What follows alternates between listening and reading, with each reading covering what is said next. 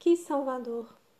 Quando, porém, se manifestou a benignidade de Deus, nosso Salvador, e o seu amor para com todos, não por obras de justiça praticadas por nós, mas segundo sua misericórdia, ele nos salvou mediante o lavar regenerador e renovador do Espírito Santo. Tito 3, 4 e 5. Sexta-feira, 17 de abril de 1987. Deb e seis amigos saltaram de um avião a 4 mil metros de altitude, no Arizona.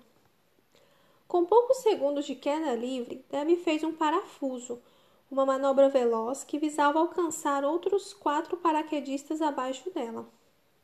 Mas o cálculo saiu errado e ela chocou-se com outro colega em queda livre.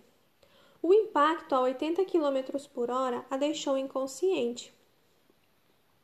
Com o rosto sangrando, passou como um raio por seu instrutor, Gregory. Em pouco tempo, Gregory estava mergulhando a 280 km por hora, mas Deb parecia se distanciar. Gregory mergulhava cada vez mais rápido. Fitando o horizonte, manobrou para guiar a descida em direção à jovem. Finalmente a alcançou. Estendeu o braço, puxou vigorosamente a corda de comando do paraquedas reserva e se afastou com rapidez. O paraquedas de Deb se abriu e ela desceu lentamente. Gregory abriu o paraquedas a 700 metros de altitude e 12 segundos do impacto com o solo. Ambos sobreviveram. Deb recuperou-se e ficou eternamente agradecida àquele que a livrara do impacto fatal. Também mergulhávamos na direção de um desastre quando Jesus nos resgatou. O pecado nos condenou à morte eterna, mas o Salvador apareceu.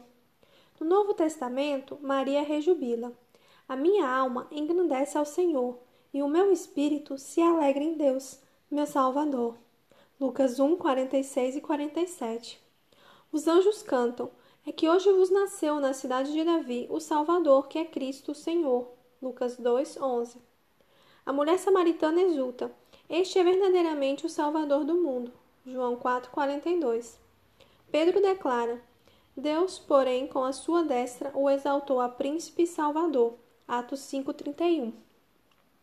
Por meio de Jesus somos aceitos, redimidos. Somos filhos de Deus, parte da família celestial. Ele é tudo o que precisamos para a salvação. Nele temos o suficiente.